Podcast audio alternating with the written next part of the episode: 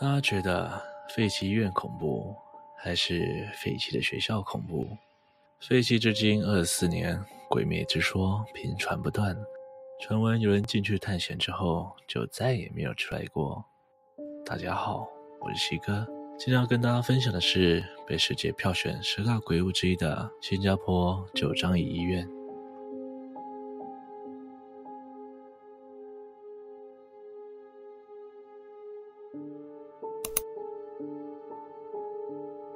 说到新加坡最有名的景点，莫过于旧张椅医院，被网络票选为新加坡必去观光景点，还被新加坡列入当地十大鬼屋第一，更是入选世界最凶鬼屋之一。兴建于一九三五年的旧张椅医院，对面是一间张椅监狱，一度被政府征用为军事指挥处。在二战时期被日军占领，医院被占领之后，除了治疗受伤的日军之外，也变成关押战俘的监狱和施以酷刑的地方。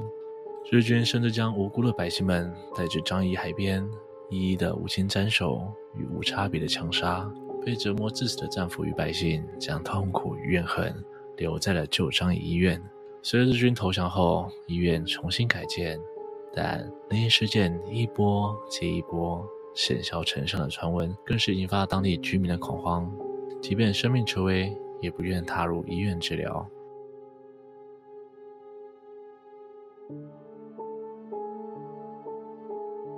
在日军占领九张椅医院时，将会在医院二楼处的某间房间设置为酷刑室，在无情的战争炮火之下，成为日军的战俘们过着永无天日的日子。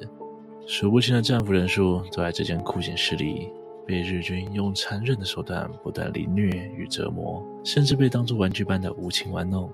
战俘们被逼迫紧贴站成一排，接着日军们便开始比赛。用一根磨得尖锐的铁棍向战俘们投掷，看看能刺穿几个人，甚至能把战俘们倒吊成一排，在同一时间用锋利的刀麻利地割破一排战俘的喉咙，看谁血流的时间最长。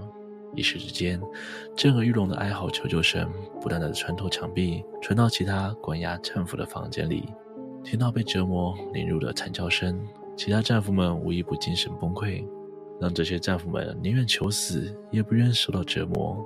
死亡人数分分钟都在飙升，太平间的门从来没有关过。随着再次新一批战俘被关押进来后，让这种死循环根本没停过，造成太平间几乎满床，根本没有空位可以再安纳任何一位亡者。随着日军投降，二战结束后，在这犯下惨无人道罪行的日本军官被就地正法。惨遭凌虐而死在这里的人，也成了散不去的冤魂。各式各样的鬼魅传说开始在当地传开。而闹鬼传闻最严重的地方，就是太平间与酷刑室。尤其是酷刑室，日军投降后，医院一直用红白塑料袋将其围着，也提醒人们别误闯此阴森之地。酷刑室里没刷上半点油漆，阴冷且阴森的气氛，就像在告诉你。有许多被折磨致死的冤魂正在看着你。墙上挂着一条铁链，就算没有风，大白天的铁链也会莫名的摇晃。随着摇晃的碰撞，铁链发出咔啦咔啦的声响。地上还能清楚看见当初残留下来的血迹斑痕。不管怎么清洁，就是无法洗干净。待医院改建后，在里面工作的医护人员听到无法解释的诡异声响，尤其是在夜班工作的人。不断听到哀嚎与尖叫般的哭声，吓得大家无法安稳的工作。闹鬼事件频传之后，冤魂们不但没有消停，反而是开始刷起存在感。从最初的恐怖哭号声，直到后来直接现身，不少人看见全身是血人影，还有被斩首的无头鬼影，让工作人员和附近居民日日无法安宁，晚上更是夜不能寝。然而，这些冤魂就像病毒般的有传染力一样，间接传到了医院附近的一个军营里。某次，有群突击队来军营训练，到了晚上，有一名闲来无事的特种兵在房间里的墙上画上奇怪又凶恶的图案。画完后，便兴奋地叫其他特种兵来看，声称这图案象征他们特种兵，也代表他们到此一游。每个人一看到，纷纷汗毛直竖，开始称这图案为“撒旦的脸”。指挥官一看非常生气，便命其他特种兵用油漆把图案覆盖掉。但让人毛骨悚然的事发生了：不管涂了几层厚重的油漆，这张撒旦的脸始终都会出现。只要一涂上油漆，隔天就会重新出现在墙上。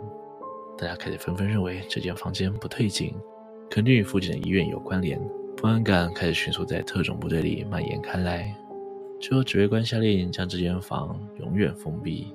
随着闹鬼事件越演越烈，当地政府只好每天派人在医院及附近周围巡逻，并提醒周围大众不准随意进入医院内。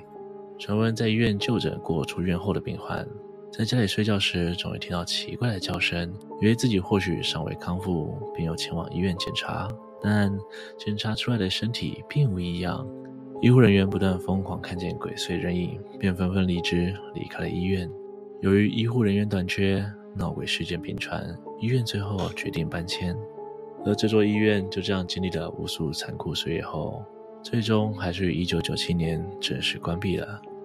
时过境迁，多年之后，新加坡政府原先想拆除医院，但当地风水师却大大的阻止政府，声称一旦拆了医院，便会出大事。于是政府停止拆除动作，这间旧伤医院就这样一直竖立在那。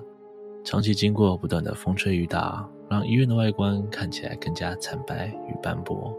加上被封存的背景故事，造成众多灵异猎奇者与好奇民众想前往一探究竟。据传闻，这些人进去医院之后，就再也没有出来过了。在当地，曾经有四名中学生与好某晚上一起前往医院探险。四个人手持手电筒，一步一步穿过幽暗的走道。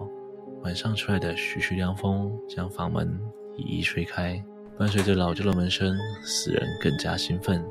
走着走着，他们看见走道两侧墙上都有一些诡异的涂鸦及字眼，还有疑似举行过宗教仪式后所留下的痕迹。突然之间，一声奇怪的声响吸引了四人的注意，并开始循着声响缓缓地走过去。没想到来到二楼，鬼的声音越来越大，听起来就像有人踩在柔软的东西上。在这样高度安静的环境里，四人隐约能听到有人用惨弱的声音在求救。正准备往回跑时，却听到房间里窗户关上的声音。大家当下被吓得魂飞魄散。最终，四人里有两个女生决定放弃探险，先行离开医院返家，留下的两位男生选择继续踏上探险之路。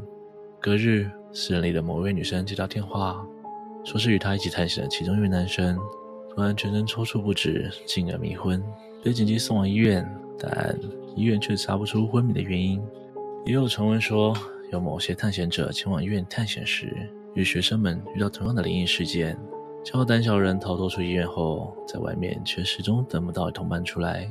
报警后也一直搜寻无果，在当地便开始流传着医院的亡魂不想被一直封存在里面，想要找新的伙伴来陪他们。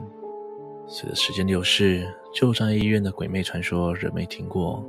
在新加坡 Stomp 网站曾刊登一张照片，照片上看见一名年轻男子站在医院走廊上拍照，而左下方的窗户能看见一名长发女子的人影在往外看。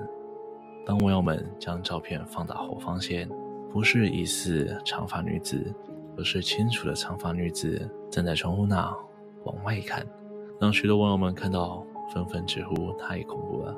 这些恐怖传说也引起了电影公司的注意。在二零一零年，新加坡当地上映了一部伪纪录片的恐怖电影《幽灵张仪》。电影描述一群电影新鲜人前往旧张仪医院拍片的故事，而知名电影人詹姆士·克拉维尔曾身为英国战俘被囚禁于此。这段不堪回首的痛苦人生，对詹姆士产生了挥之不去的影响。后来，詹姆士将自身经历写成小说《蜀王》，书里描述主角被囚禁于日本战俘集中营内如何逃脱的故事。这部小说于一九六五年被翻拍成同名电影，于隔年获得奥斯卡金像奖两项提名。新加坡当地政府不断招标厂商来重新开发旧樟宜医院，但不知道为何到头来总是会流标，让旧樟宜医院的灵异传说更添加了一股浓厚的阴森迷雾。今天的分享就到这边。如果您喜欢今天的内容，请不要忘了帮我按赞、订阅、分享，并且开启小铃铛，才会错过更新的通知哦。如果想听的内容，也欢迎留言告诉我。我是西哥，我们下次见。